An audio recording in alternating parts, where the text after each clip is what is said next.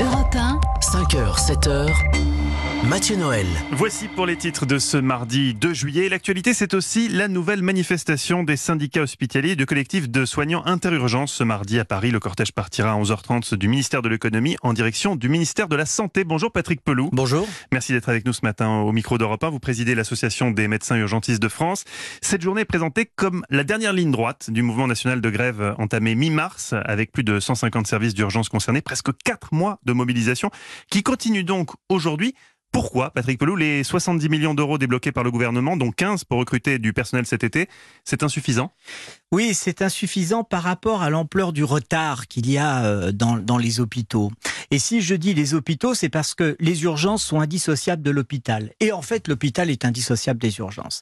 Ce qui est intéressant, c'est qu'en fait, ce conflit qui naît de collectifs d'interurgence qui travaillent avec les grandes confédérations syndicales comme la CGT, FO, etc., reste avec une idée un peu indépendante, un peu nouvelle. C'est pour ça qu'en fait, ça se calque un peu sur l'évolution politique qu'il y a eu avec le conflit social des Gilets jaunes, Mhm. où il y a un mouvement assez spontané, très mobilisé, parce qu'on est encore à peu près 150 services d'urgence qui sont en grève et qui se dégradent en grève.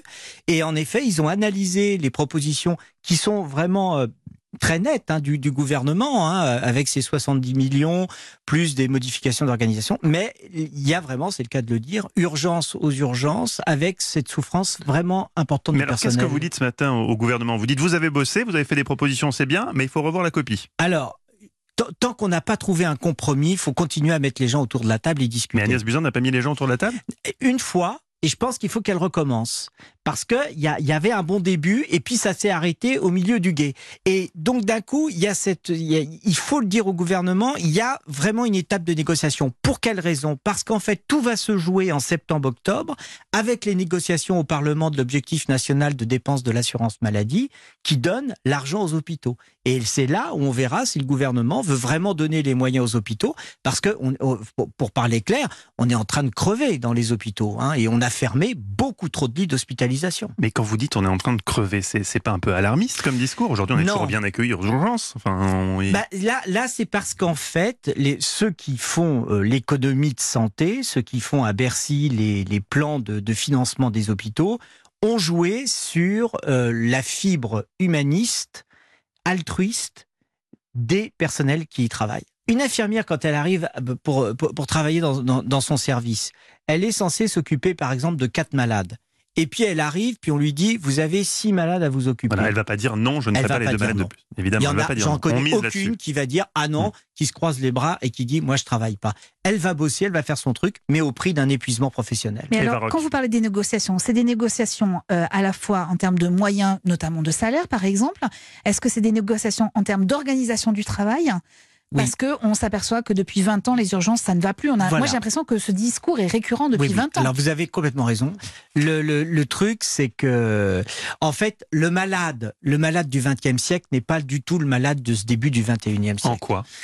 Il a changé. Le malade est polypathologique. Il est super informé parce qu'il y a Internet, donc ils savent. Il y a toute un, un- une procédure sociale euh, d'arrivée aux urgences qui a, qui a évolué.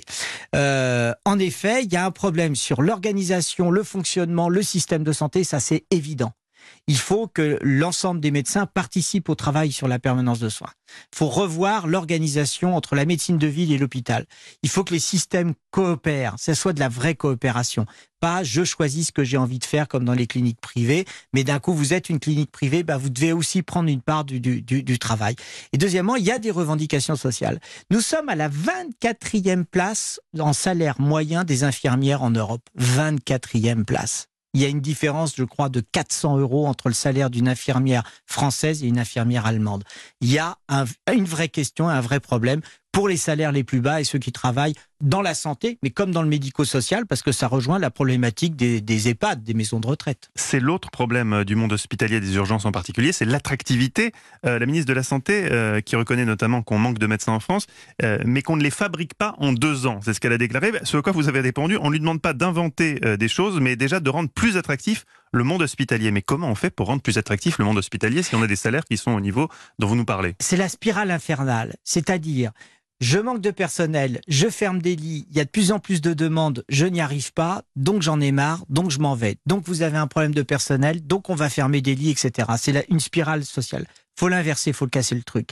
Le problème, si vous voulez, c'est que en fait, dans les années 80, ceux qui venaient conseiller les ministres, c'était des professeurs universitaires de médecine qui arrivaient et qui ont dit il faut faire le numerus clausus, faut fermer avec mmh. ce dogme qui était un dogme économique, qui était de dire si on diminue l'offre, on diminuera la demande, donc on diminuera le coût de la sécurité Ça sociale. Pas vraiment marché. Voilà. Il faut qu'il y ait un débat qui soit un débat politique. C'est-à-dire, pour moi, la ministre doit saisir le Parlement parce que finalement, les parlementaires, ce sont des usagers du service public, ce sont des malades aussi, euh, comme les autres, ou qui ont des familles, des patients malades dans leur famille, etc.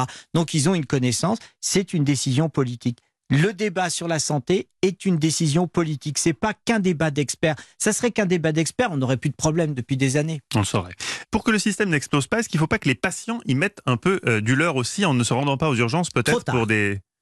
Trop tard. Vous savez pourquoi, c'est trop tard? Parce que nous sommes un pays riche. Et en fait, quand vous regardez ce qui se passe partout en Europe ou dans les pays en voie de développement aussi, il y a de la consommation aux soins. L'OMS a sorti un chiffre il y a quelques semaines en disant voilà, on manque de 10 millions de médecins à travers le monde. Donc, Parce que la chose la plus importante pour tout le monde, pour vos auditeurs, pour hmm. vous-même, c'est votre santé. Un dernier mot positif, Patrick Pelou, la canicule. La France l'a subi, mais cette fois-ci, ça n'a pas été comme en 2003. Ça s'est mieux passé. Ça, sera ça a été mieux anticipé. Ouais. Alors, euh, pour être optimiste, je pense qu'on est le seul pays d'Europe à avoir une telle stratégie. Euh, oh là, là, on est au top maintenant. Ouais, on est au top. Ah. On est au top. Ça valait le coup de crier en 2003, comme vous l'avez fait. Ah, écoute, oui. Pour ma carrière, non. mais, mais satisfait sur la société, sur les gens, sur le peuple, sur ceux qui nous écoutent, qui ont compris le réchauffement climatique. Donc là, il y a un enjeu politique absolument majeur. Euh, il faut qu'on rénove. C'est une composante à la fois sociale, euh, médicale, mais sociale. Il faut changer l'habitat, etc. Mais par contre, là où ça pêche, c'est les moyens sur les hôpitaux. Où là, heureusement, en effet, comme dit Mathieu, heureusement qu'on n'a pas eu une canicule comme en 2003, parce que je pense qu'on aurait été dans la même situation. Merci beaucoup, Patrick Pelou, d'avoir été notre invité ce matin sur Europe 1. Je rappelle que vous présidez l'association des médecins urgentistes de France.